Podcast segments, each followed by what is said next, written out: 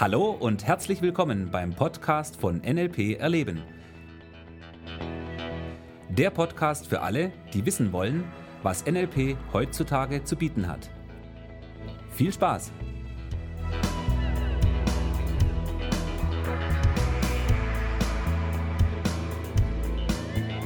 Ja, hallo, hier sind wir wieder. Weiter geht's, der nächste neue Podcast am Start. Hey ja. Thomas. Hallo Michi. Grüß dich. Was zaubern wir denn heute aus dem Hut? Ja, das nächste Thema werde ich auf eine Art und Weise ankündigen, die eigentlich nicht zum Thema passt. Also ich würde es gerne anders vorstellen. Im Seminar könnte ich das auch machen, aber hier beim Podcast bin ich da leider ein bisschen eingeschränkt. Hat das wieder was mit den Sinnen zu tun? Ja, so wie schon. Natürlich, es hat immer alles mit den Sinnen zu tun. Tolle Frage. ja. Hat das was mit NLP zu tun? Ja. Oh, mit NLP, ja. Aber es geht um ein Thema, das ja oft so ein bisschen am Rande von NLP dahin äh, ja. ums Eck kommt und ja. sich anschleicht und genau. kurz mal winkt. Richtig. Es geht um die nonverbale Kommunikation.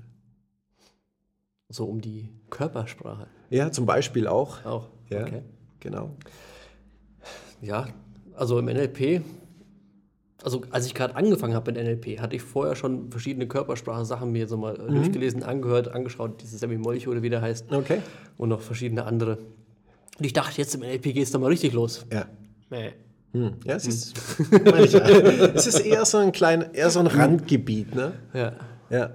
Andererseits trotzdem unglaublich wichtig. Und mir ist letztens mal wieder aufgefallen, wie viel ich mich mit diesem Thema dann doch wieder beschäftige. Fand ich sehr mhm. spannend. Also ich kann mich noch an den letzten Übungsabend erinnern, wo wir in Anführungszeichen nonverbale Kommunikation mit unseren ja.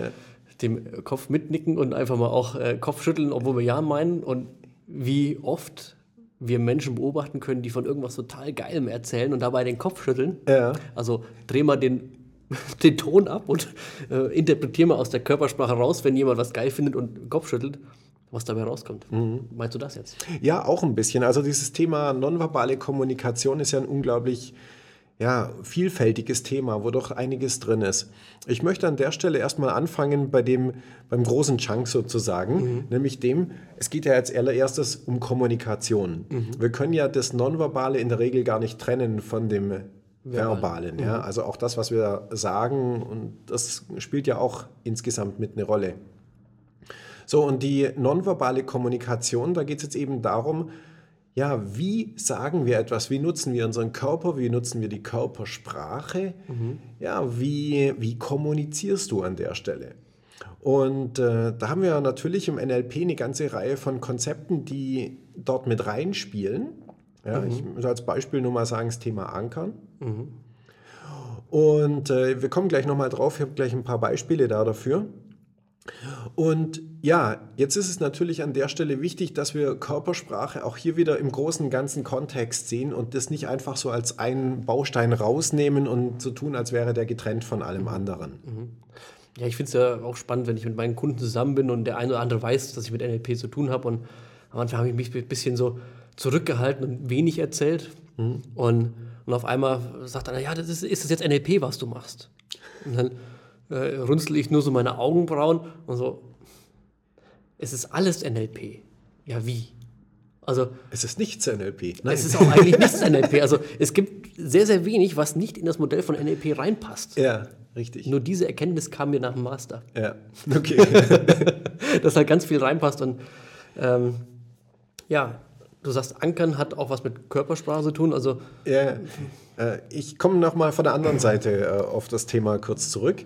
Es gibt ja so, habe ich gehört, äh, Körpersprache-Seminare. Mhm. Ja, da geht es so darum, wie man die Körpersprache seines Gegenübers interpretiert und schlussfolgert, was das zu bedeuten hat. Und der Klassiker da davon ist dieses, wenn jemand die Arme verschränkt hat. Ja, dann äh, sagt man so, ja, wenn jemand die Arme verschränkt hat, dann ist der ablehnend.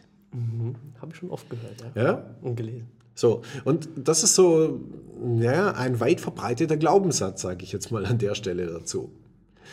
Die Frage an der Stelle ist natürlich die, was bedeutet das denn, dass jemand die Arme verschränkt?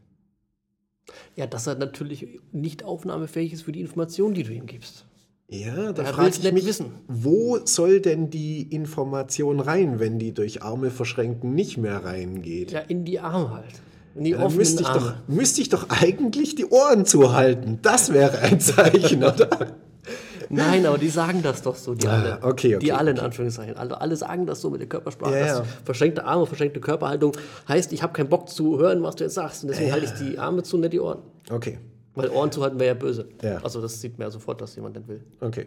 Also die Information nicht will. Also die Sache ist die, ganz falsch ist es ja auch wieder nicht. Ja? Also tatsächlich bei Leuten, die ablehnend sind, wurde beobachtet, dass sie die Arme verschränkten. So, nur daraus eine Verallgemeinerung zu machen, ist natürlich der Haken an der ganzen Geschichte. Jetzt sind wir wieder ein bisschen im NLP auch, gell? Ja, jetzt sind wir auch wieder im NLP und ich komme ja gleich. Ah, okay. So, und die Sache ist ja jetzt die, wenn ich meine Arme verschränke, was ich im Übrigen sehr oft mache, nicht weil ich ablehnend bin, sondern weil es Sich einfach nur gemütlich anfühlt. Es ist cool, bequem, ja. ja, das ist der einzige Grund. Und hey, das habe ich bei vielen Leuten schon beobachtet. Die machen sich's gemütlich und verschränken die Arme. Und man kann sich ja auch hinstellen, die Arme verschränken und fleißig mitnicken und sagen, hey cool, hat eine gute Idee. Ja, weil ich weiß nicht, wo ich sonst meine Arme hin tun kann, weil die Finger sind ein bisschen kalt und wenn ich so, so ein bisschen unter die Ah. Arme drunter tue, ist ganz cool. Das In die Hosentasche stecken sollen wir ja auch nicht. Wo sollen sie denn hin? Das wäre ja ein weiterer Grund. Ne?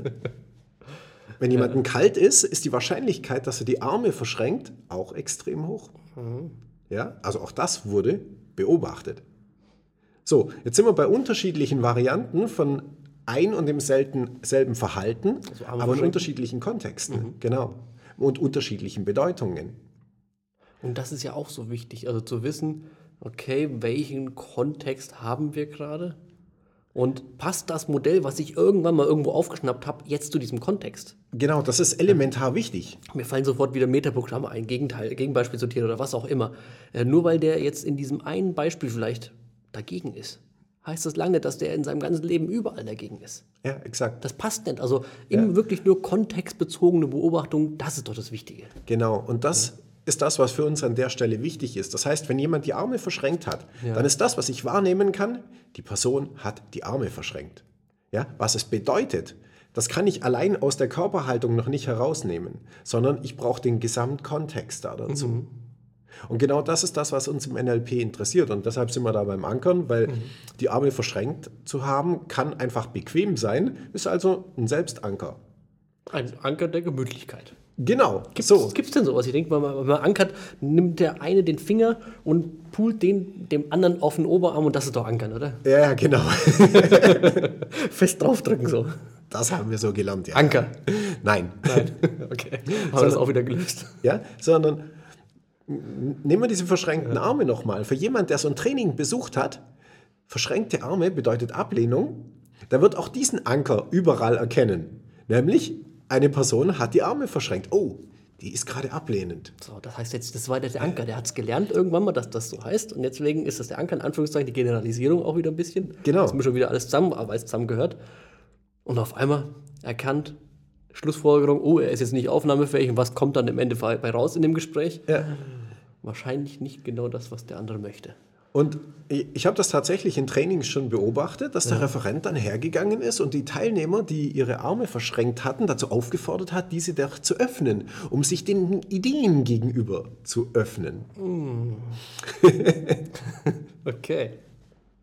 Ja, ich meine, die, die Embedded Commands waren gut, aber die Idee an sich, hm, naja.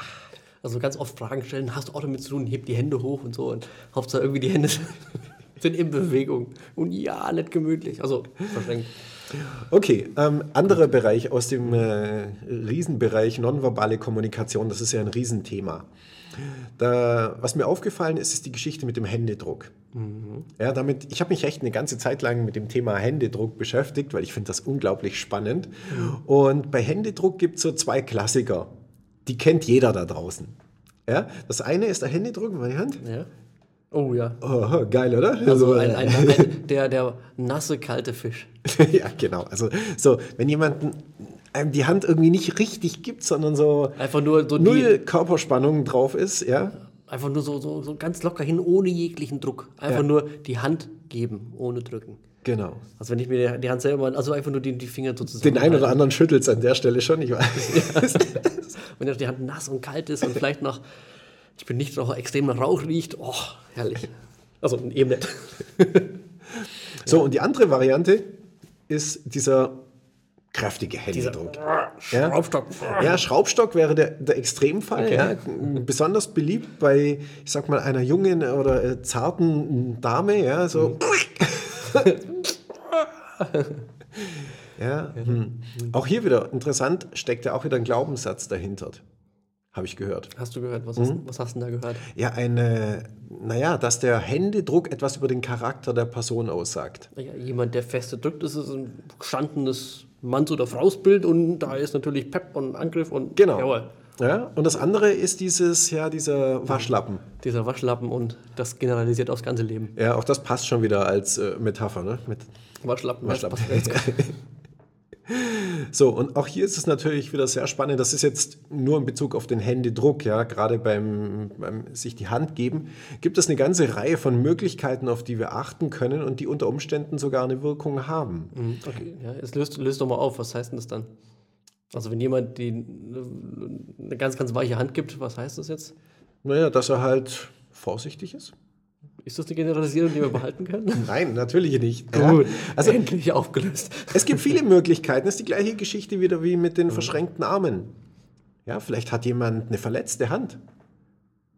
Wäre ein Grund, nicht so feste zuzudrücken. Vielleicht hat derjenige auch noch niemals davon gehört, dass man jemandem die Hand anders geben kann. Kann auch sein. Vielleicht hat er das Buch nicht gelesen, den Podcast nicht gehört oder den Tipp von einem Kumpel nicht bekommen. Ja.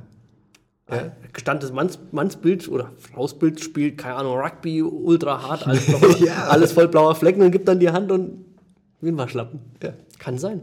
Kann sein, ja. Wird es geben.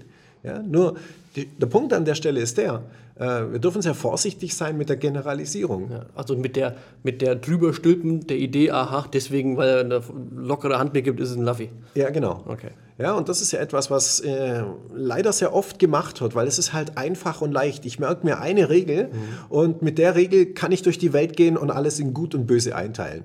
So, und das ist halt einfach nicht unsere Welt. Ja. Also ja, das Schubladendenken muss mal gelernt werden, erstmal, damit ich weiß, es gibt eine Schublade. Ja, so funktioniert unser Gehirn. So, und das ist ja auch schön. Nur das Wichtige ist, das darf eine Schublade sein, die halt gern aus einer Glassichtbox besteht und wo du halt auch wieder die Schublade aufmachen kannst und sagen, okay, ich weiß, da gibt es ein Metaprogramm, da gibt es jetzt eine Idee dahinter. Nur zu wissen, hey, das hat lang nichts mit der Person immer zu tun, sondern vielleicht nur in diesem einen Kontext. Genau. So, haben wir noch was? Ja, wir hätten unglaublich viel. Ähm, ich würde sagen, wir kommen auf das Thema mal wieder zurück, weil nonverbale Kommunikation, ja, können wir, glaube ich, Tage Ja, reden. das Ding ist ja, wir wollen ja einen Podcast machen, der, der sag mal, leicht und schnell verdaulich ist. Genau. Wir haben uns ja vorgenommen, so immer so mit einer maximalen Viertelstunde durch zu sein. So dass du, liebe Hörer, weißt, jeden Podcast, den du hörst, den kannst du mal schnell zwischendrin hören und kannst da Spaß mit haben. Und deswegen kommen wir auf das Thema bestimmt das eine oder andere Mal noch zu sprechen. Ja. In diesem Sinne wünsche ich dir viel Spaß, andere Leute ein bisschen zu beobachten. Wie gesagt, wichtig ist, behalte den Kontext im Auge, sieh das Gesamtbild und nicht nur einen Ausschnitt. Ganz, ganz wichtig. In diesem Sinne, bis bald. Ja, lass dir's gut gehen. Tschüss. Ciao. Das war der Podcast von NLP Erleben. Für weitere Informationen gehen Sie auf www.nlperleben.de.